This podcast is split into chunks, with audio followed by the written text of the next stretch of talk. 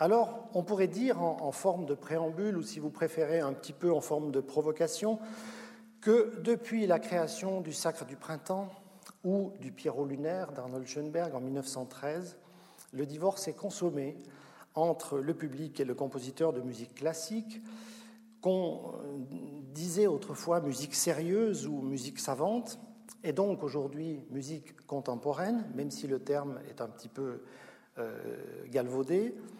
On pourrait dire aussi que le scandale provoqué par l'exécution de ces œuvres et des œuvres nouvelles en général n'a jamais cessé depuis, même s'il est vrai qu'elles sont maintenant plutôt mieux accueillies ou en tout cas avec une certaine complaisance. Il n'empêche, un siècle plus tard, le constat est un petit peu sans appel. La possibilité de s'adresser à un large auditoire est rendue extrêmement difficile par la mise à l'écart systématique des œuvres dans la programmation des institutions symphoniques, euh, des maisons d'opéra, même s'il y a des exceptions euh, notables, bien sûr.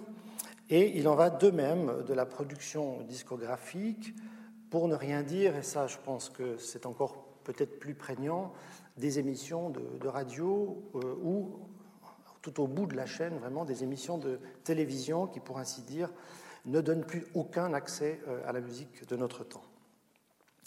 Au fond, l'origine de cette problématique, car c'en est une, euh, remonte à la fin du XIXe siècle et au début du XXe siècle, comme on l'a vu avec les œuvres que j'ai citées euh, en, introduction, au moment de l'avènement euh, de la notion de modernité. et cette situation critique est due donc à plusieurs facteurs culturels, économiques et sociaux. Et il faut se poser, euh, pour comprendre cette situation, euh, la question de la modernité. Qu'est-ce que la modernité? Bien entendu, nous n'avons pas le temps de faire un exposé philosophique sur cette vaste question. Alors pour résumer à l'extrême, on dira qu'au plan culturel, elle représente l'ensemble des conditions historiques qui permettent de penser l'émancipation vis-à-vis des traditions, ou si vous préférez, et en complément l'émancipation euh, vis-à-vis des doctrines ou l'émancipation vis-à-vis des idéologies. Et ça sous-entend évidemment que cette mutation sociale s'opère dans un monde euh, où le poids de la culture traditionnelle laisse l'espace à ces modifications, qu'elles ne soient pas trop lourdes en quelque sorte. Euh, c'est la raison pour laquelle aujourd'hui les pays arabes, pour ne citer que, cet exemple, ne peuvent avoir véritablement un, accès à la modernité. Au plan économique, elle est liée à une autre notion, qui est la notion du progrès. Cette notion, elle, elle est caractérisée par l'accélération des possibilités de développement, et ceci dans absolument tous les domaines. Euh, on pourrait citer les domaines scientifiques, techniques, médicaux, industriels. Et enfin, au plan social, elle est caractérisée par le développement de la notion d'individualisme. Alors si on résume, euh, l'émancipation de l'individu via le progrès devrait être, selon toute vraisemblance, une source de bonheur. Or, elle provoque aussi, très étrangement, un sentiment de nostalgie. Essayons de comprendre ce mécanisme qui ne fait pas du progrès une source automatique de bonheur ou de satisfaction. Au début du XXe siècle, en effet, euh, ce fameux progrès, qui est donc symbolisé, si vous voulez, grossièrement par le développement de la société industrielle, débouche en réalité sur le premier conflit mondial au sortir duquel va s'installer dans les arts un sentiment de nostalgie. La nostalgie d'une époque de paix, euh, la nostalgie euh, d'une époque révolue en quelque sorte, à laquelle on aimerait bien pouvoir euh, revenir. C'est là qu'apparaissent d'ailleurs en musique, en littérature et, et en peinture les premiers mouvements qu'on dit néoclassiques, qui portent d'ailleurs bien leur nom, et car jamais auparavant, dans l'histoire de l'art, les artistes n'avaient eu le désir de revenir à un stade antérieur au leur. C'est une, situation euh, tout à fait nouvelle. Dans le même temps, est exactement dans, le même type de, de dynamique, certains vont vouloir au contraire, et coûte que coûte, associer aux arts cette notion de progrès. Alors qu'au fond, et c'est une question philosophique qu'on peut se poser, y a-t-il progrès en art? Je serais personnellement tenté de dire que non, qu'il n'y a pas de progrès. La notion de progrès n'existe pas en art. Un art, un art euh, euh, du Moyen Âge ou un art d'une civilisation éloignée de la nôtre, euh, moins cultivée peut-être, ou moins civilisée, entre guillemets, peut être tout aussi porteur de sens qu'un art extrêmement sophistiqué et élaboré. Donc au fond, cette notion de progrès est problématique lorsqu'on l'applique aux arts, mais il apparaît donc, malgré tout, à ce moment, nous sommes toujours au début du XXe siècle, un conflit entre partisans d'un art progressiste, ou si vous préférez un art formaliste, parce que c'est la, critique qui avait été, au fond, euh, attribuée à ces artistes-là, euh, critique formalisme, et d'un côté, et puis d'un art traditionnaliste, au fond, de l'autre. En musique, cette distinction va diviser euh, bon nombre de compositeurs et donc bon nombre d'auditeurs. Et d'autre part, c'est à ce moment, donc, mais, mais peut-être quelques années après ou une décennie après à peine, mettons cela vers les années 30, c'est le moment que l'industrie du disque prend son essor.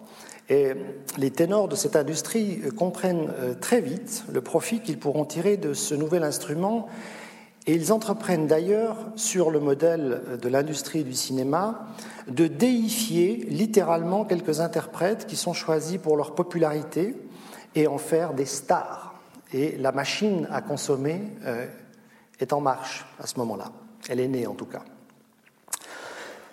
Parce que cette euh, invention merveilleuse qui est le disque, ou n'importe d'ailleurs quel support de reproduction. Aujourd'hui, il n'y a pas que le disque qui nous permet d'entendre de la musique. Euh, cette invention merveilleuse, disais-je, euh, possède aussi sa face euh, un peu perverse. En effet, les habitudes et les conditions d'écoute sont transformées en profondeur avec le disque. Dès lors que l'on peut passer et repasser à l'infini son morceau préféré, progressivement, les facultés d'écoute, surtout les facultés d'éveil à l'inouï, s'amenuisent, et ceci jusqu'à l'extinction de ces facultés.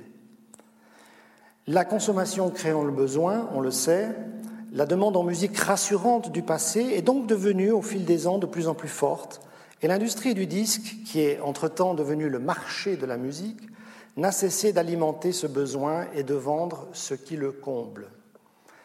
Donc, ce mouvement pendulaire entre progrès d'un côté euh, et nostalgie de l'autre va bien évidemment s'amplifier à l'issue de la Seconde Guerre mondiale, parce que la, particularité du XXe siècle, c'est que on est un peu euh, euh, obligé de prendre en compte ces deux conflits qui se touchent quasiment dans l'histoire du XXe siècle. il n'y a que très peu d'écart en fait entre ces deux conflits majeurs. Et non seulement cette tendance, euh, ce mouvement de balancier va s'amplifier, mais il va, sur certains aspects, se radicaliser. Si certains artistes chercheront à nouveau, euh, comme avant, le réconfort dans euh, le retour à, et notamment dans le retour à la musique tonale, à la tonalité dans son ensemble, ou à des formes, disons, plus traditionnelles de musique, D'autres, très nombreux aussi, voudront, et à contrario, de nouveau comme avant, reconstruire sur euh, cette fois-ci les ruines d'une Europe qui a été dévastée, sur une Europe qui est traumatisée par la bombe atomique, une musique nouvelle, Neue Musik, hein, on disait à Darmstadt, c'était l'étendard, euh, la Neue Musik, euh, musique nouvelle donc qui, témoigne de son temps, mais qui s'augmente aussi des outils de recherche nouveaux qui sont mis à disposition notamment par l'avènement de l'électronique. Et cette musique ne laisse aucune place à la nostalgie. Cette musique, le postulat de cette musique, si vous voulez, c'est qu'elle doit absolument avancer, être porteuse d'une confiance en l'avenir, faire table rase enfin des processus qui ont mené à cette catastrophe planétaire. C'est une musique qui doit prospecter, qui doit découvrir de nouveaux territoires et enfin de nouveaux horizons. Donc, vous voyez bien qu'on est dans une situation critique aussi euh, au plan social, au plan culturel. Au plan économique, on n'en parle même pas, puisque l'Europe était ruinée, au fond, euh, après la guerre. Mais euh, dans ces deux domaines-là, euh, on est, dans une, on position critique qui va déterminer, c'est ce, mot que j'aimerais utiliser vraiment, ça détermine au fond des, conditions de travail des compositeurs et des conditions d'écriture la musique. Ce n'est pas seulement la musique qui devient contemporaine, c'est le temps qui devient contemporain, le temps avec toutes ses contradictions, avec toutes ses violences. Ce temps existe et l'artiste le, vit, le transcende, le questionne, euh, etc. Donc on est euh, à ce moment-là dans, euh, dans, ce moment très important. Mais en même temps, qui était prêt en 1950 à entendre ces musiques nouvelles? Le public, qui n'était plus sollicité que par la musique du passé, où grosso modo des études existent pour montrer la programmation dans l'entre-deux-guerres de la musique. Euh, C'était alors progressivement affranchi, ce public, d'une attitude que j'appelle une attitude participative, c'est-à-dire celle qui accompagne toute découverte, pour une attitude plus passive, si j'ose dire, euh, c'est-à-dire une attitude qui n'est prête à recevoir que ce à quoi elle s'attend.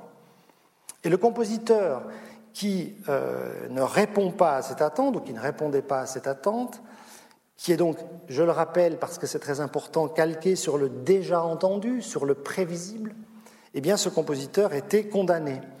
Dans la fin de la seconde partie de son livre, euh, Fondement de la musique dans la conscience humaine, qui est paru en 1961 et qui représente une somme considérable, c'est un très grand ouvrage du chef suisse Ernest Ansermet, ce dernier jette l'anathème sur toute composition musicale non tonale. Ce jugement, sans appel, pèse encore largement sur les mentalités, malgré le fait qu'il était fondé sur des thèses contestables, et d'ailleurs euh, fortement contestées depuis, sur la prétendue suprématie des intervalles dits consonants sur les autres, et je dois dire qu'un texte aussi euh, important d'une personne aussi importante a porté le coup de grâce aux musiques qui n'entraient pas dans une catégorie jugée acceptable au regard des critères d'Ansermet, des critères dont la vertu était dictée par les limites mêmes sur lesquelles butaient ses compétences en matière de mathématiques, mais surtout en matière de composition. Il ne vit pas, par exemple, et nous en parlerons peut-être si j'ai le temps tout à l'heure, le rôle grandissant joué par le timbre dans la pensée compositionnelle de son temps, et il resta, c'est le cas de le dire, sourd au fait que les compositeurs ne composaient plus seulement avec des notes, mais aussi avec des sons, et ceci depuis presque un demi-siècle. Pierre Boulez, cet immense compositeur, dont le monde musical fait aujourd'hui avec un faste invraisemblable les 90 ans grâce à sa carrière de chef, fut traité hâtivement par Ansermet, je cite, d'enfants perdus qui, je recite, invente des nouvelles lois selon son bon plaisir. Aussi, n'hésite-t-il pas à qualifier sa musique de, je cite, produit de décomposition, de la décomposition des structures, de la dissolution des lois et de la néantisation du fondement de nos données de sens.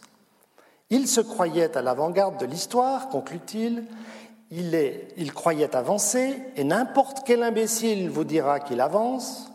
En réalité, il recule, et en reculant, il est tombé au-dessous de ce qu'était la musique à l'aube de l'histoire, à ce moment où les sons ne faisaient pas encore de la musique pour l'oreille humaine. Fin de citation. Si je me suis un petit peu emporté, c'est parce que, au fond, euh, il y a un ton qui est polémique euh, dans cette euh, déclaration d'un chef pourtant suisse, donc qui aurait dû manier le consensus. Mais cette condamnation terrible, qui fait le procès d'ailleurs d'un acte créateur au commencement de son évolution, parce qu'on est en 1960, 61, et Boulez a 35 ans à ce moment, est quand même symptomatique, malgré tout le respect que je dois à Ernest Ansermet et que j'ai pour Ernest Ansermet, cette part de son jugement est symptomatique d'une pensée qui appréhende une chose avec les critères d'une autre. Et cette confusion s'est malheureusement généralisée aujourd'hui dans le domaine musical. Ce n'est pas le sujet du jour, mais c'est un sujet de conférence, la confusion des genres. L'histoire jugera donc, in fine, hein, si qui de Pierre Boulez ou d'Ernest Ansermet restera dans l'histoire pour son apport essentiel à la musique, mais pour le dire à sa décharge, vraiment, il n'était pas et de loin le seul à penser de cette manière. La majorité des chefs d'orchestre dans le reste du monde, s'ils n'ont pas eu l'audace de se prononcer, disons de manière aussi vindicative, n'en ont pas moins contribué par un mépris souverain des compositeurs vivants a aggravé une situation déjà fragilisée par la montée de quelque chose de tout à fait nouveau, le star system. Et c'est un système, ce star system, qui est à l'origine de l'isolement de la musique contemporaine. C'est ça qui a isolé la musique contemporaine. Euh, Herbert von Karajan, que tout le monde connaît ici, fut incontestablement le pionnier de ce système qui était calqué sur la médiatisation, j'y arriverai, outrancière des acteurs de cinéma à Hollywood dès les années 40, comme je l'ai mentionné plus haut. Revenons un tout petit peu en arrière pour terminer cette première partie. La, la musique classique, d'où je rappelle que le compositeur contemporain, moderne, est issu encore largement, est devenu au fil des 30 dernières années le lieu d'un vrai business.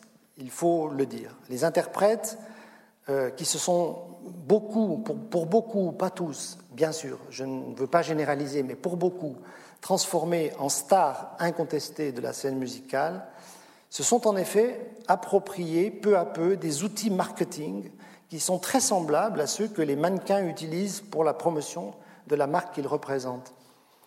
Euh, dans la publicité, aujourd'hui, les artistes de la musique classique euh, se mettent en scène comme les artistes de la mode. C'est comme ça. Faut-il dès lors les voir, ces artistes, comme des modèles de réussite ou comme, relevant d'une certaine forme d'imposture, puisque leur rôle serait précisément de s'effacer pour servir au plus près la pensée d'un compositeur, au fond lui servir d'interprète au, sens noble et premier du terme, ou énoncé différemment, cette fameuse formule qui n'est pas de moi, servir la musique plutôt que de s'en servir. C'est une question. Donc cette propension à adopter les codes du show business et qui mène inévitablement à un détournement des arts vers une forme plutôt de divertissement, c'est une dérive qui devient d'ailleurs peu à peu la seule issue possible, on va dire, économiquement parlant, domine maintenant largement le monde musical. Et cela nous prive des œuvres que les compositeurs continuent malgré tout de composer. Et on va voir pourquoi dans la seconde partie de, l'exposé. Euh, seuls les grands tubes aujourd'hui euh, de Beethoven, de Verdi ou de Tchaïkovski et j'en passe euh, ont encore une chance de se trouver à l'affiche pour, j'ai entendu l'expression d'un intendant d'orchestre, pour faire le plein. Peut-être que dans dix ans, il dira pour faire le buzz. C'est possible. On aura tout vu. donc cette, manière, au fond, de procéder donne l'illusion d'un art encore vivant, mais on peut vraiment se poser la question si l'art est véritablement encore vivant. Car il faut bien le souligner, et c'est le moment de le souligner, les œuvres musicales, mais les œuvres contemporaines entrent dans cette catégorie malgré tout. Il n'y a pas de distinction pour un compositeur entre une œuvre d'avant, de maintenant, voilà, ou, du futur. Ça reste une idée, euh, une idée d'œuvre. Ces œuvres, nos œuvres, n'entrent pas dans une logique d'audimat ou de rentabilité. Elles ne peuvent pas y entrer. Pourquoi? Eh bien parce qu'elles sont avant tout des œuvres d'art et que comme œuvres d'art, elles interrogent leur temps, elles posent un regard critique sur une époque où ces convulsions, euh, qui peinent à trouver d'ailleurs euh, sur quelle valeur construire aujourd'hui la société de demain. Donc ce sont des œuvres qui interrogent, ce sont des œuvres qui n'ont pas de certitude, ce sont des œuvres qui voudraient qu'on participe à l'élaboration de quelque chose. Elles n'ont donc pas valeur absolue, elles ne peuvent pas être comparées avec des œuvres qui ont fait leur, leur, preuve, si j'ose dire. On ne peut pas comparer une nouvelle œuvre à la 9e symphonie de Beethoven, c'est une chose qui n'existe que dans le fantasme une nouvelle œuvre n'existera que si l'histoire lui donne cette place. On ne peut pas évidemment, euh, il ne peut pas évidemment en être autrement. Mais surtout, euh, euh, l'argument récurrent selon lequel le public n'est pas préparé à entendre une œuvre nouvelle, ne la comprendrait pas, etc., etc., cet argument pour moi est totalement irrecevable. Il fait plutôt que démontrer dans quelle estime on tient ce public lorsqu'on tient ce discours. Euh, et, à l'inverse, la société du spectacle euh, pose précisément euh, la rentabilité comme seul critère. Alors que dans le domaine de la musique classique, les grandes institutions musicales sont subventionnées, il faut le savoir, à près de 80% par les pouvoirs publics. Ça peut varier, bien sûr, mais c'est quand même une très grosse partie. Elles devraient donc, en tout état de cause, offrir un service public correspondant qui donne accès à la connaissance de notre temps. Et en termes d'offres culturelles, on pourrait euh, d'ailleurs légitimement se demander si, euh, ou quels seraient plutôt les indices de satisfaction des citoyens d'une société urbaine moderne comme la nôtre, si ces mêmes principes qu'on applique à la musique étaient appliqués au théâtre. Alors on ne jouerait que Molière, Tchekhov ou Feydeau, au cinéma, on ne diffuserait que certaines catégories du néoréalisme italien ou du cinéma de Hollywood. Et puis, euh, pour le domaine de la danse, euh, ce serait casse-noisette et coppelia comme plat de résistance récurrent. Euh, sans parler des, arts visuels, mais les arts visuels ne peuvent vivre que par une réinterprétation esthétique permanente et ils sont un peu sauvés de cette, de cette propension à l'immobilisme. Euh, l'exemple lausannois, d'ailleurs, sans s'y arrêter trop, mais l'exemple lausannois du théâtre et de la danse est tout à fait significatif à cet égard. C'est-à-dire que euh, les théâtres à Lausanne sont des théâtres qui euh, font une programmation qui est majoritairement de, de, notre temps. On y entend des auteurs vivants, on y entend des grands textes du XXe siècle, mais on y entend bien sûr aussi de grands classiques. Il n'est pas question d'exclure un domaine pour un autre. Et enfin, on a une, vision théâtrale à Lausanne qui est une vision large, ouverte, euh, splendide. Il en va de même pour la danse. Lausanne a accueilli euh, le ballet Béjart. Le ballet Béjart ne faisait pas vraiment de la, danse en tutu euh, et, sur pointe. Donc on a accueilli dans cette ville des, directeurs de théâtre comme Baudrier aujourd'hui à Vidi ou comme Béjart à l'époque, qui sont des, porte-drapeaux de, l'art moderne, de l'art contemporain, de, l'actualité de l'art. Et dans la musique, je ne veux pas trop m'étendre, mais, mais, sur la programmation des deux grandes institutions lausannoises, il y a de quoi se poser des questions entre euh, l'Orchestre de chambre de Lausanne et euh, l'Opéra euh, de Lausanne. Le compositeur, jadis au centre de la vie musicale, est donc absent de la scène. Pourtant, jamais dans l'histoire, euh, le, déploiement des moyens de formation professionnelle n'a été aussi considérable pour eux. Euh, sur les, si je prends le, le, panorama, la géographie suisse, sur les sept hautes écoles de musique de Suisse, six possèdent un important département, un important département d'études de la composition et des sommes assez considérables ont été investies dans du matériel euh, électroacoustique notamment, un matériel de pointe, afin de rendre ces centres euh, et ces écoles attractives en termes de recrutement, car pour que les écoles puissent fonctionner, il faut des écoles évidemment pleines euh, et dont la masse critique d'étudiants puisse les justifier, à défaut d'autres choses d'ailleurs, car vers quel débouché professionnel pour ces compositeurs euh, s'inscrivent-ils dans nos écoles? Pourquoi? Pour quel, quel, est le rêve euh, professionnel à l'arrivée? Euh, Mystère. La classe européenne politique qui a incorporé les arts dans le secteur tertiaire depuis la signature, entre autres, des accords de Bologne, ne se soucie pas beaucoup de l'effet qui est induit par euh, cette petite confusion des genres là aussi, et je voudrais m'expliquer sur ce mot confusion des genres ici. Euh, pour moi, la musique ne peut pas être un choix professionnel parmi d'autres options. La musique n'est pas une option dans sa vie qu'on se dit à 18, à 19 ans, bah, tiens, je pourrais faire de la clarinette ou je pourrais peut-être faire de la médecine. Ou... Je ne pense pas que ça se passe comme ça. Euh, la musique, c'est une vocation. Je dirais même la musique est un sacerdoce. Quelque chose qui, qui est pris en compte de manière beaucoup plus intime, beaucoup plus profonde, bien avant un choix professionnel quelconque. avec des exceptions toujours, je ne veux jamais généraliser, mais dans la grande majorité des cas, la musique est une vocation, une vocation à laquelle on ne peut pas échapper d'ailleurs. Ce n'est pas possible de choisir. D'ailleurs, ça me rappelle maintenant à l'instant une phrase de Proust que j'adore, qui disait En amour, s'il y a choix, il n'y a pas d'amour.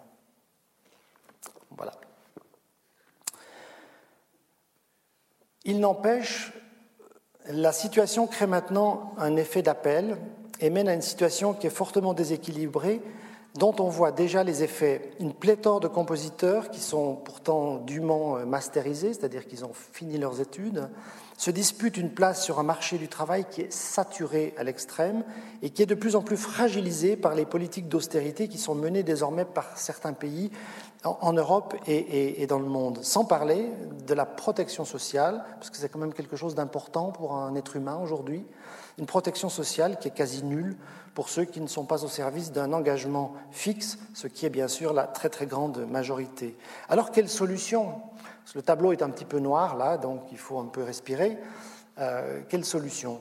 Eh bien, il apparaît que les mentalités ne changeront pas du dessus. C'est-à-dire qu'il n'y a pas grand-chose à attendre du système actuel de production dont on a bien compris qu'il était assujetti à des conjonctures étrangères à l'art, même s'il y a aussi des exceptions, et heureusement il y en a. Je prends l'exemple ici rapide de la ville de Lyon, qui a un bel opéra, enfin un bel opéra c'est beaucoup dire, qui a un opéra, euh, c'est une construction de Jean Nouvel qui est un peu triste, mais enfin l'opéra existe, et, la, programmation de l'opéra alterne musique du XXe siècle, création mondiale et, musique du répertoire. Donc voilà, une, tout près de chez nous, euh, à quelques kilomètres dans l'arc lémanique élargi, euh, une ville qui fait un travail notable. Mais la majorité des directeurs d'opéra ou des intendants d'orchestre n'ont d'autre tâche aujourd'hui que de maintenir à flot des structures qui sont devenues mais beaucoup trop lourdes et d'éviter un naufrage économique qui est programmé si rien n'est entrepris pour les revivifier de l'intérieur. Et on voit des orchestres fermés en Allemagne, par exemple, le berceau de la musique. Je pense qu'on devrait être, alerté par la fermeture d'un orchestre comme celui de Baden-Baden. C'est une, une, alerte qu'il faut prendre, à mon avis, très très au sérieux euh, pour l'avenir de notre métier, de notre art.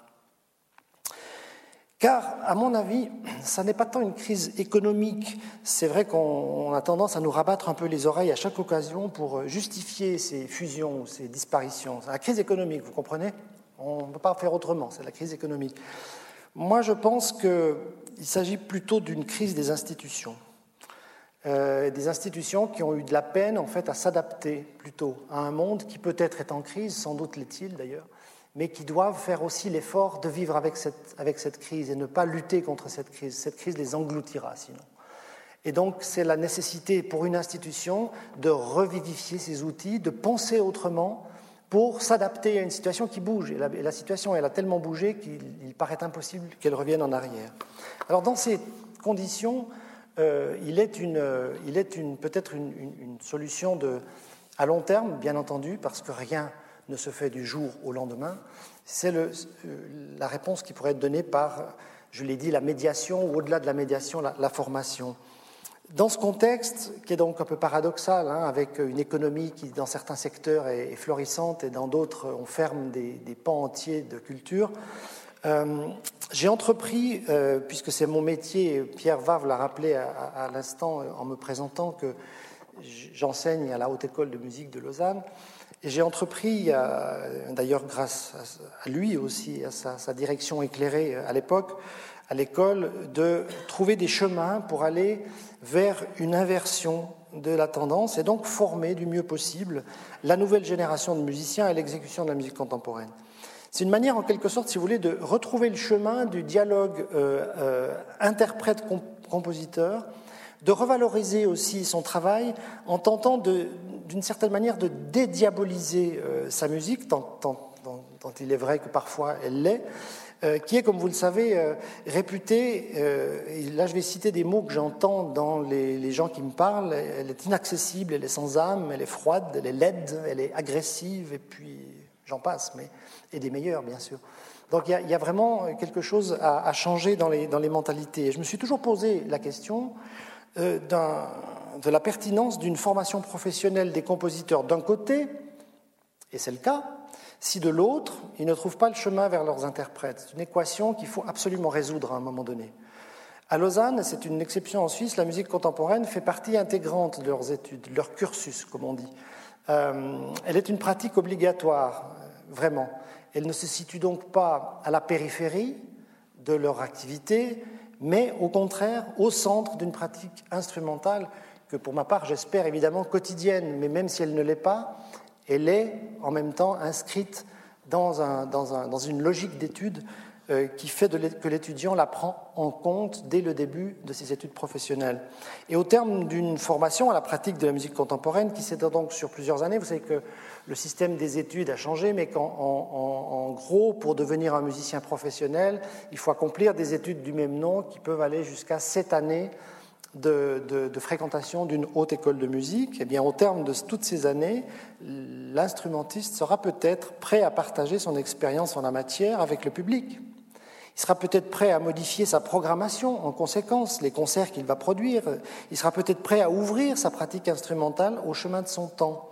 Et c'est là, au cœur, au cœur de ces études, que euh, la mise sur pied d'outils qui vont accompagner ce cursus est indispensable. Et c'est là que nous avons créé, il y a euh, huit ans maintenant, une académie euh, pour jeunes interprètes, une académie qui est basée en fait sur le principe de l'académie de Pierre Boulez à Lucerne. Elle est calquée, si vous voulez, sur l'académie de Boulez à Lucerne. Et ce projet, c'est de travailler exclusivement à la création ou à l'exécution d'une œuvre euh, en collaboration, et ça c'est très important, avec le compositeur lui-même, et donc aussi, puisque c'est académique, avec une série de coachs, hein, français, qui assistent les étudiants dans le travail euh, d'appropriation du nouveau langage. Et pour mieux comprendre ce que ça représente, on pourra détailler, mais très rapidement, rassurez-vous, parce que ce n'est pas le sujet vraiment du jour, mais le processus à l'intérieur de l'académie et pour illustrer ce propos, nous visualiserons dans quelques instants quelques petits exemples tirés d'un DVD euh, qui a été réalisé euh, avec Eric euh, Gaudibert lui-même durant l'Académie de 2012 pour laquelle il avait écrit à l'attention de l'ensemble contemporain de l'EMU une, une œuvre, sa toute dernière, en fait la dernière de son catalogue, puisque étant atteint d'un cancer, il allait tragiquement euh, nous quitter quelques mois à peine après la création mondiale de, son œuvre. Je ne veux pas parler trop d'Éric Gaudibert, mais juste pour ceux qui ne le connaîtraient pas, c'était un très grand artiste, aussi un très grand ami. Et après des études au Conservatoire de Lausanne, d'ailleurs, étant né à Vevey, il a suivi les cours de l'école normale à Paris euh, et il a étudié, c'est un fait notable et très important, avec Alfred Cortot. Ça a été euh, un élève d'Alfred Cortot. Quant à la composition, c'est pas moins prestigieux puisqu'il a été l'élève de Nadia Boulanger, qui représentait la partie néoclassique de la musique, et avec Henri Dutilleux, qui représentait plutôt la, nouvelle vague. Euh, donc, vous voyez que ce, compositeur suisse, Veuvezan, enseignant à Lausanne, pianiste, compositeur, était un personnage à lui tout seul. Euh, et ce petit extrait que nous allons écouter maintenant et voir lui rend un court et, un court et, néanmoins vibrant hommage car euh, il s'exprime ici pour euh, la, dernière fois de sa vie sur son rapport à la création d'une œuvre nouvelle, en l'occurrence son, son œuvre nouvelle.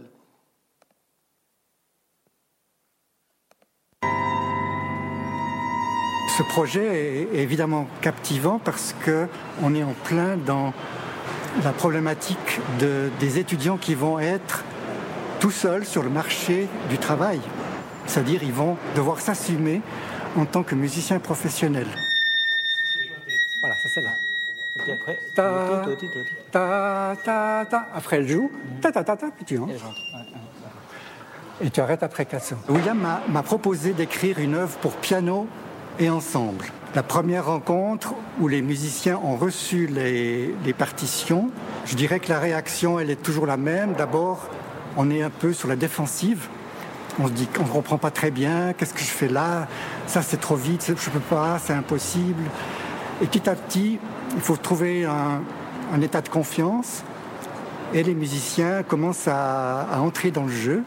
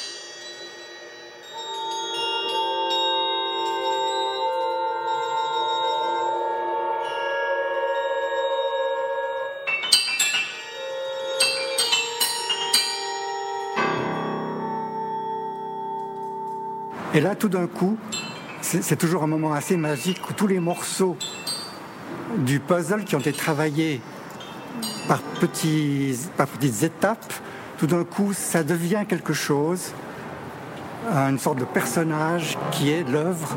Maintenant, on peut dire que tout le monde est engagé dans la même aventure avec un certain enthousiasme, je crois.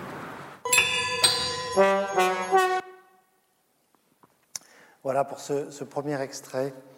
Euh, le processus donc qui permettra aux musiciens d'intégrer euh, l'académie, donc de se familiariser euh, avec la partition, et enfin d'être en mesure de transmettre ce que venait de, dire un peu Eric Godibert, c'est-à-dire l'enthousiasme, hein, manière de, voir la musique comme quelque chose qui enthousiasme et qui va vers l'autre, hein, qui est dans la communication avec l'autre, eh bien peut se détailler euh, très rapidement, mais c'est important pour que vous compreniez en fait les, à, quelles étapes successives, quelles étapes successives pardon, mènent à l'intégration véritablement car je l'ai dit, rien n'est rapide, rien n'est euh, simple en, l'espèce. Donc il y a plusieurs étapes. La première étape, c'est évidemment un concours de recrutement, voilà, comme tout ce qui se passe, n'importe quel concours d'orchestre, on écoute des gens derrière un paravent et on sélectionne ceux qui jouent déjà le mieux. C'est la première étape. La deuxième étape, c'est une prise de connaissance de la partition. Et là, l'étudiant reçoit sa, partie, donc quelques semaines avant le début de l'académie, et il doit en premier lieu la travailler tout seul. C'est-à-dire que selon ses connaissances, il doit euh, faire jouer son intuition aussi pour résoudre les problèmes. Peut-être même il devra faire des recherches ou aller chercher lui-même conseil euh, pour traduire au mieux les éléments des langages qui sont pour lui peut-être inconnus ou, abstraits ou, en tout cas qui ne donnent pas immédiatement sens à ce qu'il fait. Donc on a besoin que le musicien devienne un peu autonome. La troisième étape, c'est la préparation individuelle qui est assistée par un musicien professionnel. Là, c'est plus simple à comprendre. Euh, l'étudiant présente voilà, son travail à un musicien qui joue du même instrument que lui et qui connaît évidemment la partition. Et dans la musique contemporaine, les paramètres nouveaux pour euh, un jeune professionnel et donc pour les auditeurs sont évidemment nombreux. Il y a les problèmes de notation, il y a des modes de jeu nouveaux, des recours à des échelles qui sont par exemple non tempérées. On en parlera tout à l'heure avec les musiques arabes etc., euh, etc. Et comme ces paramètres n'ont souvent pas été étudiés en amont dans le cadre du travail instrumental euh, avec le professeur de discipline principale, parce que souvent le, le, professeur de discipline principale ne connaît pas ou n'a pas accès lui-même à, cette, euh, à, ces difficultés, eh bien, il est du ressort du coach, si vous voulez, de, entre guillemets, de mettre à jour la technique instrumentale euh, en vue de la réalisation euh, la plus parfaite possible de l'œuvre. Ce travail peut prendre euh, du temps et c'est pourquoi l'étudiant restera aux côtés de son, mentor pendant, tout au long de l'académie, pendant, la durée entière de, l'académie. En quatrième lieu,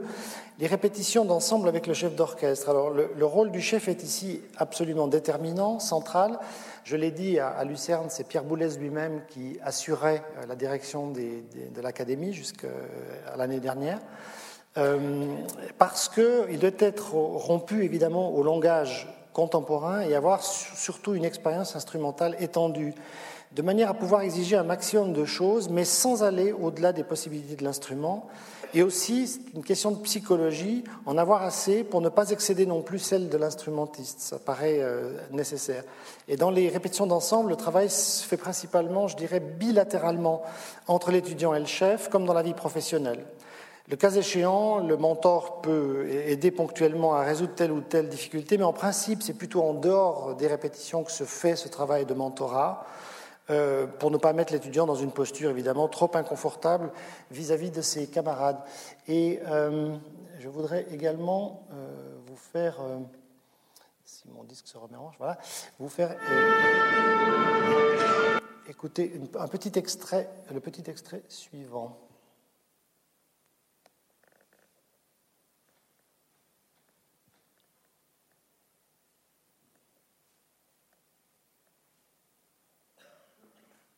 On va, aller, on va aller de là. En fait, il faut prendre ça avec le bois. Comme ça. C'est ça, et vous glissez. Et après, wenig Bogen, ça veut dire très peu d'archets, très serré. Et puis vous continuez le système jusqu'à la fin. Faisons ça depuis le début du sphériche, en fait. Un, deux. Mais allez-y vraiment oui, parce qu'on ne vous entendra pas, là c'est trop timide. Une fois, direct. Hein 1, 2. Sans toucher les autres cordes. Wenig Bogen. Crescendo, crescendo, crescendo, stop. Parfait. Voilà, c'est un petit exemple qui vous montre euh, le type de, difficulté, le type de ce qu'il faut accepter en fait pour pouvoir entrer progressivement dans une idée, dans un langage, dans un son. Bien entendu, vous entendez une petite parcelle de son. Ensuite, ce, petit passage est intégré dans, autre chose, bien sûr. Ce n'est pas un concerto de contrebasse qu'on prépare. Euh, en cinquième étape, c'est le moment très important de la rencontre des étudiants avec le compositeur. C'est là que le compositeur rejoint les répétitions lorsque celles-ci sont déjà avancées, en fait, de manière à pouvoir surtout intervenir sur le sens de sa musique et pas sur euh, les questions techniques. Euh, parfois, la manière de jouer tel ou tel passage, d'ailleurs, influence la direction musicale à prendre. Et c'est à ce moment-là que les échanges entre le compositeur et l'étudiant euh, sont les plus fructueux. Souvent, le compositeur s'exprime différemment du chef d'orchestre parce qu'il a une idée plus précise dans la tête et il passe par d'autres canaux que lui qui sont souvent moins techniques et, pour expliquer ce qu'il veut. Et comme ce qu'il veut obtenir est parfois encore inouï au sens premier du mot, c'est une véritable création collective qui s'amorce entre les différents euh, partenaires, comme je pourrais en fait vous le montrer euh, maintenant. Pour illustrer donc ce propos de création collective. à peu près à partir de là. Le crescendo. Parfait. Tu as... Voilà, attends. Euh, tu fais le si bémol dès qu'il a commencé D. Hein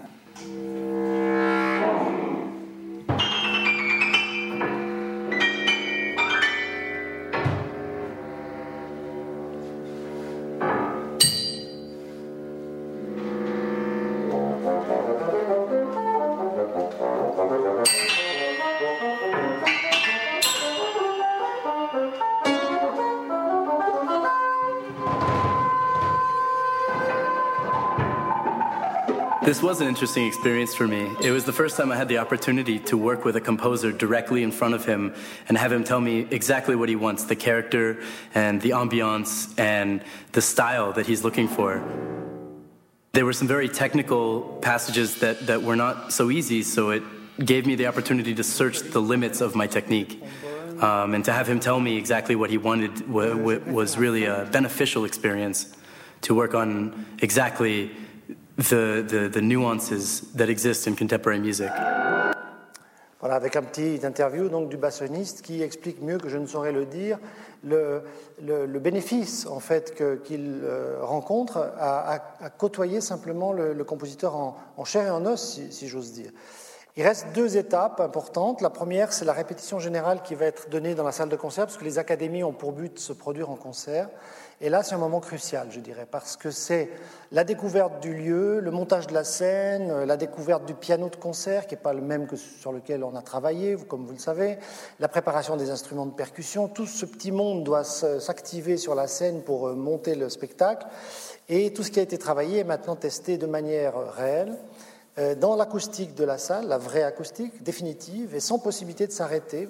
Par exemple, pour reprendre un passage, ou corriger une fausse entrée. Donc c'est le dernier test avant la création de l'œuvre. Et là, je vous fais juste voir, parce que je trouve que c'est assez sympathique, la, prise, de connaissance du lieu en fait des, jeunes interprètes au moment où ils découvrent la salle de concert.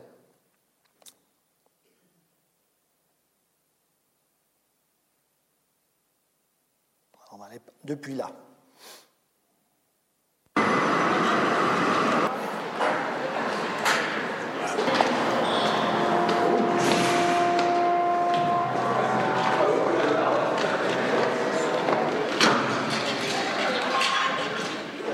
Moi, je suis très touché et très heureux chaque fois de les retrouver.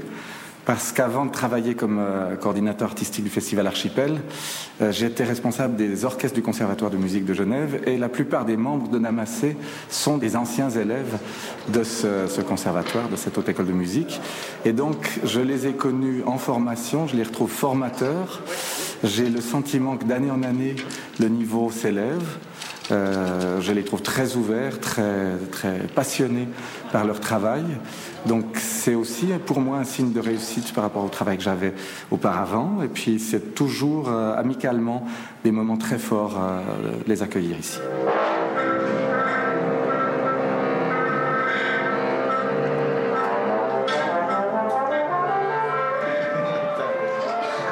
C'est l'idée qu'effectivement, ces gens-là à qui on a transmis des choses au moment où j'organisais des académies euh, d'orchestre, euh, de musique contemporaine, se sont euh, fondés en, ensemble et défendent ces choses et forment une nouvelle génération de musiciens avec un savoir-faire acquis récemment, mais qui est, par le fait même de la musique contemporaine, quelque chose qui évolue très très rapidement.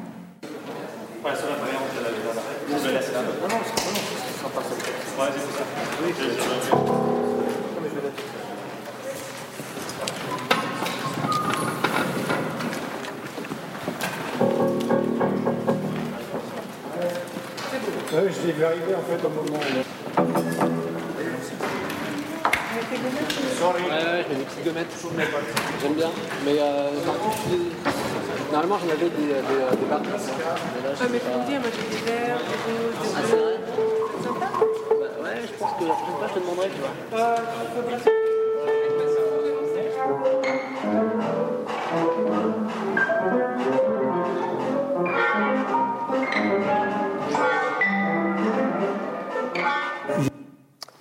petit exemple de cette prise de, possession du lieu. Euh, enfin, c'est la création en concert public. Et ici, euh, ce sera le dernier extrait. Je vous donne à entendre, euh, parce que ça me permettra de parler de quelque chose de très important après. Un extrait de la toute fin de l'œuvre qui illustre bien l'éclectisme du compositeur qui, vers la fin de sa vie, intégra les musiques du monde arabe dans son propre vocabulaire. Et vous verrez que c'est un moment très, très émouvant que d'entendre cette fin qui est ici.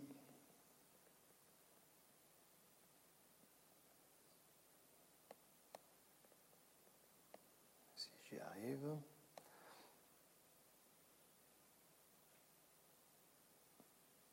Voilà.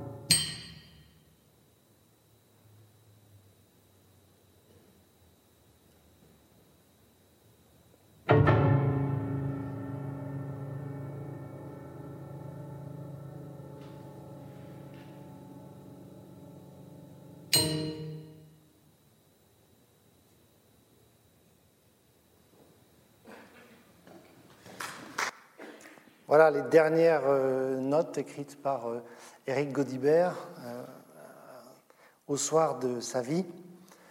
Et on pourrait entendre ces dernières mesures, c'est pour ça que je voulais vous les partager avec vous, on pourrait les entendre au fond comme une sorte de réconciliation.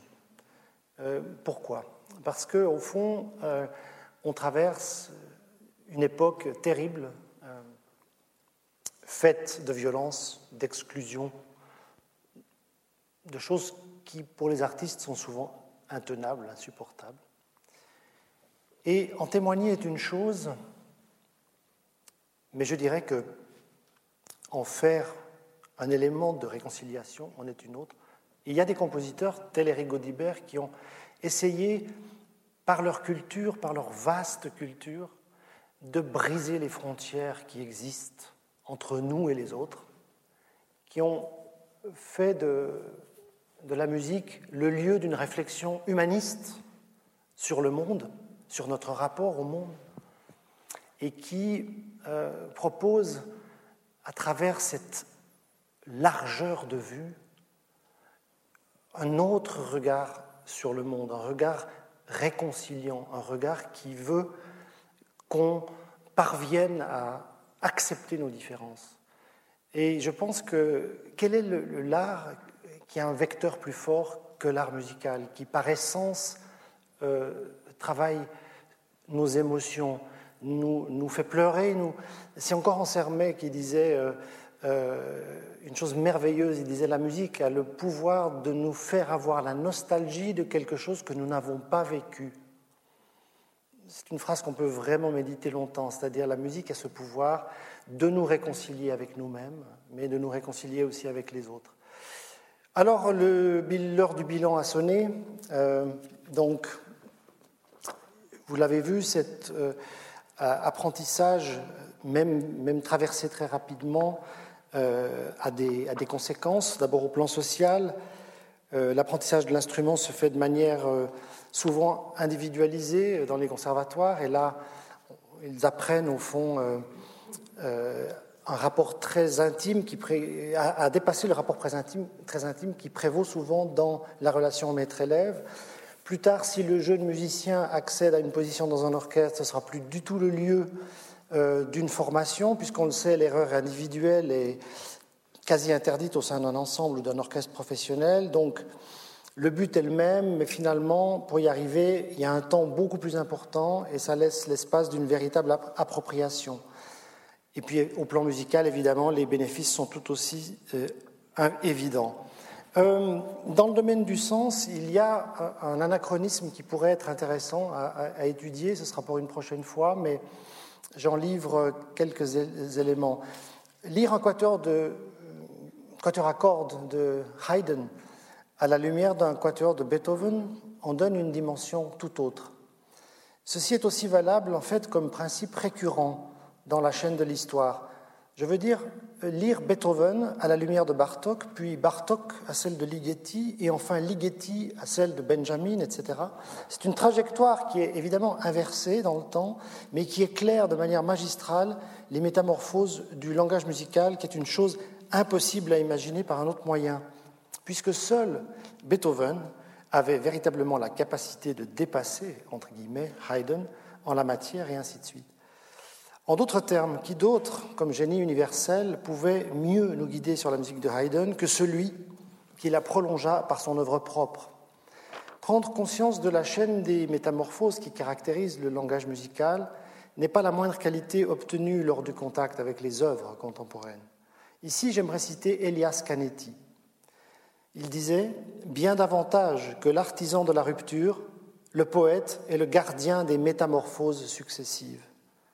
Les compositeurs eux-mêmes, dépositaires des traditions qui les ont précédés, font d'ailleurs souvent appel à des exemplifications qui renvoient à un passé lointain, voire très lointain, pour faire comprendre leur démarche actuelle. On voit maintenant la réalité de euh, jamais rompu que constitue le langage musical, un langage que nous pratiquons pourtant comme simple auditeur ou comme instrumentiste, mais qu'on ne saisit, du fait d'ailleurs d'une transmission, on l'a vu, défectueuse, que jusqu'à un certain point, un peu comme si les mots ordinateur, euh, antibiotique ou flash ne faisaient pas encore partie de notre vocabulaire. Enfin, combattre l'image négative de la musique contemporaine, qui est véhiculée souvent par le fait d'une certaine ignorance, passe par une démarche volontaire qui est déterminée par le fait d'oser aller vers ce qui est autre. D'ailleurs, le monde dans lequel nous évoluons aujourd'hui est un monde de mixité, un monde qui ne peut pas et qui ne fera pas marche arrière. Et si nous mangeons aujourd'hui aussi bien thaïlandais qu'italien, que chinois, que sais-je, lorsque nous allons au restaurant, c'est que nous nous sommes accoutumés. Découvrir que la musique ne s'est pas arrêtée à Debussy, mais s'est étendue à d'autres formes de pensée, qu'elle a intégré, à l'image de Debussy lui-même d'ailleurs, non seulement les musiques extra-européennes, mais aussi le jazz, la musique électronique et toutes les technologies de pointe qu'on utilise aujourd'hui parfaitement, mais tout à fait inconsciemment à chaque fois qu'on va sur Internet, eh bien, ça nous permettrait de vivre en musique aussi avec notre temps. Je vous remercie de votre attention.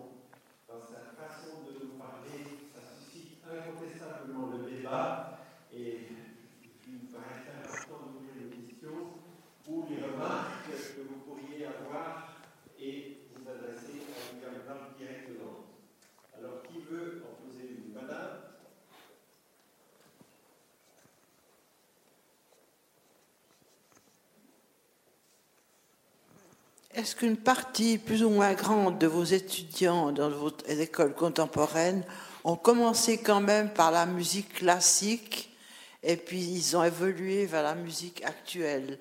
Ou bien est-ce que beaucoup plus ne sont entrés dans la musique que par la contemporaine? C'est une question très importante parce que d'abord elle est récurrente et elle n'est pas évidente pour, pour, tout le monde. Ce que j'ai dit pour les compositeurs euh, reste valable pour euh, les interprètes. Alors que ce sont des interprètes qui étudient la musique classique. Et c'est dans la continuation de leurs études classiques qu'ils abordent progressivement la musique du début du XXe siècle. Je disais que la musique s'était arrêtée à Debussy, c'est une provocation bien sûr. Euh, c'est pour susciter le débat, comme l'a dit Pierre. Mais ensuite, ils abordent la musique de Bartok, la musique de Stravinsky, la musique de Messiaen, etc. Et ils arrivent, euh, dans le meilleur des cas, à la musique d'aujourd'hui, à la musique qui est composée euh, ici et maintenant. Donc, bien entendu, ils viennent du monde de la musique classique.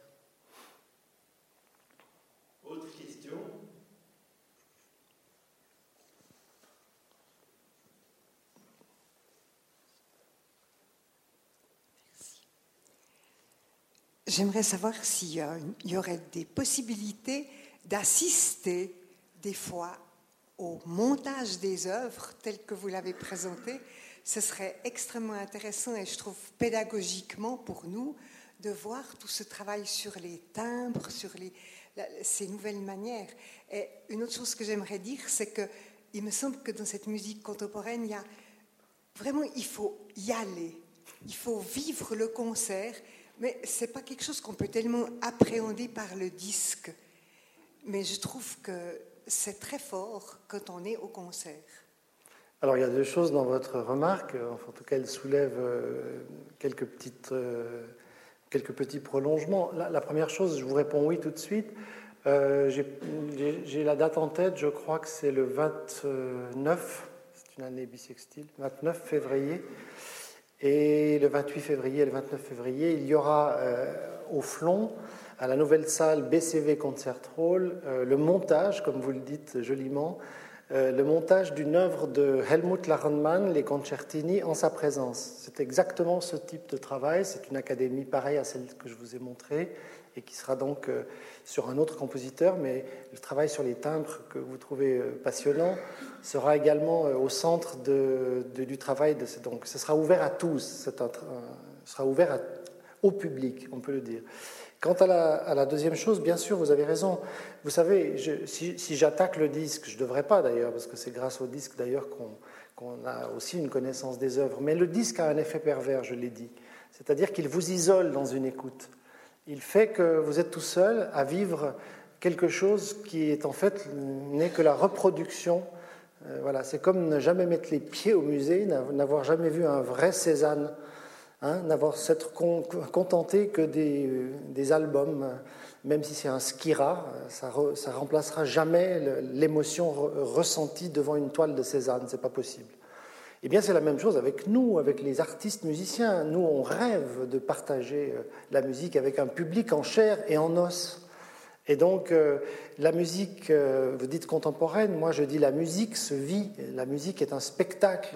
Stravinsky disait la musique n'est pas faite pour être. elle est faite pour être lue, pas pour être entendue, et si on ne voit pas le musicien jouer, on n'entend rien. Il n'a pas complètement tort.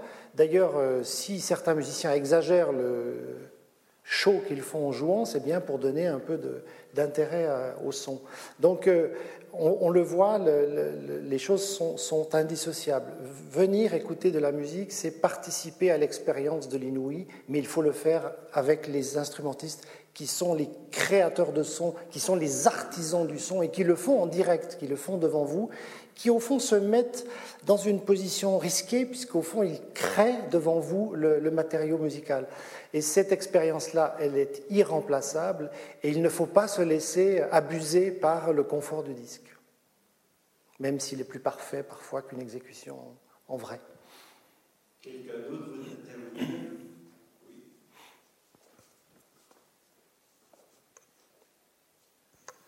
Merci. Euh, j'ai assisté il y a environ 12 ans à un concert à Sion et c'était très intéressant parce que tout d'abord, il y avait de la musique classique et ensuite, il y a eu de la musique contemporaine. Et ce qui avait de formidable, c'est que le public était là surtout pour la musique classique. La musique contemporaine, en principe, les gens sont un peu, euh, ont un peu peur. Et il y a eu quelque chose de formidable, c'est que le chef d'orchestre a, euh, comment dire, fait, a dirigé mais a stoppé par moment l'exécution pour expliquer, euh, par exemple, il a dit tel et tel va jouer ça, et là il va y avoir une réponse et tout ça. Et le public a été emballé par ça. Et je pense que c'est le, gros problème de la musique euh, contemporaine, aussi une fois à Cracovie, euh, où les instrumentistes étaient le long de la salle et non pas au fond. Enfin, il y en avait aussi au fond, mais le long de la salle. Et euh, aussi avec explication. Bon, c'était en polonais, mais ça ne fait rien. Mais non, mais pour les gens, c'était très intéressant. Je pense que cette musique n'est pas à écouter en, disque, mais elle est à voir et elle doit être expliquée en, partie. là, je vais pas vous répondre en polonais. Euh, ce que vous dites, il y a aussi deux choses dans ce que vous dites et qui sont deux choses justes. La première, c'est que la musique euh, contemporaine souffre de la frontière qui, l'entoure, c'est-à-dire on l'a isolée dans un ghetto contemporain et on ne la met pas en relation avec les œuvres qui l'ont fait naître. C'est une aberration musicologique première, mais aller faire ça, entendre ça à un intendant d'orchestre aujourd'hui, c'est mission impossible. Moi, je milite depuis des années comme musicien et j'étais euh, Pierre l'a rappelé, membre de l'Orchestre de la Suisse romande pendant 20 ans. J'ai aussi occupé des fonctions au comité de cet orchestre, au comité artistique de cet orchestre, en tant qu'instrumentiste et compositeur. Et je me suis battu pour que la musique contemporaine, et je me battais aux côtés de quelqu'un de très bien qui s'appelait Armin Jordan, euh, pour que la musique contemporaine euh, ne soit pas exclue de la programmation, qu'elle ne soit non plus pas bombardée comme ça massivement, mais qu'elle se glisse par petites touches dans une programmation de manière très intelligente, Euh, et, alors, bien sûr, qu'on arrive à une toute autre dynamique artistique, puisque vous l'avez dit vous-même, mais je, pourrais dire la même chose que vous. Le public ne vient pas pour l'œuvre contemporaine, on le sait, c'est comme ça. Qui vient écouter ce qu'il ne connaît pas? Vous n'allez pas au restaurant si vous ne savez pas ce que vous allez manger, donc c'est compliqué. Mais en même temps, si vous savez que vous allez avoir un magnifique menu, puis qu'on vous propose un plat mystère, Peut-être que là, vous venez. Donc c'est toujours ça la question, c'est ne pas jouer sur les phénomènes d'exclusion, mais au contraire, de rassembler, d'abolir les frontières. Puis la deuxième chose qu'il y a dans votre remarque, qui est importante, c'est la question fondamentale de la médiation. Euh, aujourd'hui, il faudrait prendre le temps d'une médiation, d'ailleurs pas seulement pour la musique contemporaine, parce que bientôt il la faudra aussi pour la musique classique. Quand je vois que les gens euh, tapent des mains, applaudissent au milieu des mouvements et ne savent pas de ce qu'ils écoutent, qu'ils se trompent d'œuvre, voilà, vous tiennent le programme à l'envers, ça me pose vraiment des problèmes. Donc il faudrait aussi faire de la médiation généralisée, je dirais. Mais vous avez raison sur ce point-là. Euh, expliciter, donner des exemples musicaux, en d'autres termes, donner les clés d'écoute à un public qui n'est pas préparé pour la raison de la chaîne défectueuse dont j'ai essayé d'expliquer le déroulement tout à l'heure, eh bien c'est fondamental pour pouvoir accéder aujourd'hui, j'allais dire, pour rattraper le temps perdu, parce que on a perdu du temps, il y a un fossé qui s'est creusé. Alors la seule manière de le combler, c'est de faire les deux choses que vous avez sous-entendues dans votre remarque. C'est de remettre la musique d'aujourd'hui dans les programmes, mais de manière fine et intelligente, et deuxièmement, d'assortir cette mesure d'une médiation aussi fine et intelligente que la programmation. Sans ces deux euh, manières, sans ces deux méthodes, on a beaucoup de soucis à se faire.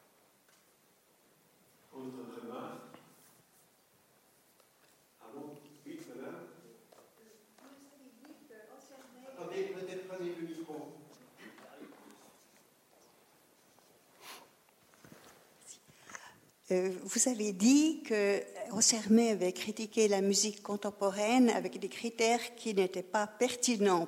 Est-ce que vous pouvez en dire un peu plus à ce sujet? Oui, mais ça, me prendrait. Alors, ah non, non, mais je vais, je, ne vais pas éluder la question. Simplement, c'est une question qui mériterait un développement énorme parce que ce que je n'ai pas dit, c'est que l'œuvre d'Ansermet, ce livre, c'est 48 à 61, donc vous voyez, c'est 13 euh, à 14 ans de sa vie, pendant l'année durant lesquelles il a moins dirigé, il s'y est consacré corps et âme, donc euh, je, ne critique que euh, la posture. et la posture, elle était fondée sur des arguments discutables. L'argument discutable, le plus discutable, enfin il y en avait deux, je ne vais pas trop rentrer dans les détails. Mais le, plus discutable des deux, c'était qu'il y avait des intervalles qui étaient naturels et d'autres pas. Et pourquoi ils étaient naturels? Parce que euh, selon une échelle logarithmique de classement de ces intervalles, on pouvait déduire que tel intervalle dans un contexte tonal donné fonctionnait et qu'un autre ne fonctionnait pas. Ce qui, d'un point de vue logarithmique, est faux, parce qu'il parlait d'intervalles tempérés, et tout le monde sait aujourd'hui que euh, la musique la physique de la musique n'est pas tempérée, au contraire, elle est naturelle. Et deuxièmement, parce que l'échelle algorithmique dont se servait en Sermet n'est pas la bonne échelle pour calculer les intervalles. Ça, c'est les deux premiers points. Et puis l'autre point, c'est que ça présupposait, en fait, derrière le masque de la science, un préjugé esthétique, qui était qu'il y avait des consonances et des dissonances. Or, ce préjugé a fait beaucoup de mal parce que le seul qui a défini l'intervalle correctement, de mon point de vue, et j'assume ce que je dis euh, traduisant Arnold Schoenberg, c'est que l'état de dissonance n'existe pas. Il n'y a qu'un état de consonance plus ou moins éloigné dans une échelle. En d'autres termes, ce que vous pouvez entendre comme dissonance dans un certain contexte, vous ne l'entendez pas comme dissonance dans un autre. Et donc la construction d'une musique sur des intervalles qui ont la faculté d'être tous utilisables, d'être tous amalgamables, a été une conquête euh, fondamentale dans l'histoire de la musique. Et elle, s'est accompagnée, pour terminer avec le sujet, de ce que n'a pas vu. Euh, elle s'est accompagnée d'une révolution fondamentale, Madame l'a souligné, ces timbres nouveaux. On n'a pas fait de la musique avec des sons seulement on a fait de la musique avec des timbres. Et le timbre, ce n'est pas juste une clarinette plus un violon. Ce n'est pas seulement un amalgame. Le timbre, c'est une écriture. Et celui qui nous a montré le chemin de l'écriture du timbre, c'est Debussy lui-même. Donc, il y avait dans cet anathème quelque chose de profondément injuste pour les musiciens de l'époque.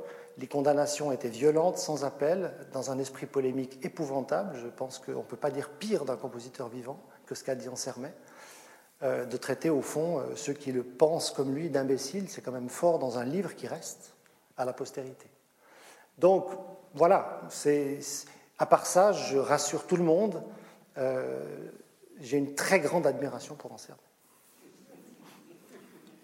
Voilà, sur ces paroles, si vous voulez bien, je nous remercier William Blanc spécialement, parce que je crois que cette façon d'envisager la musique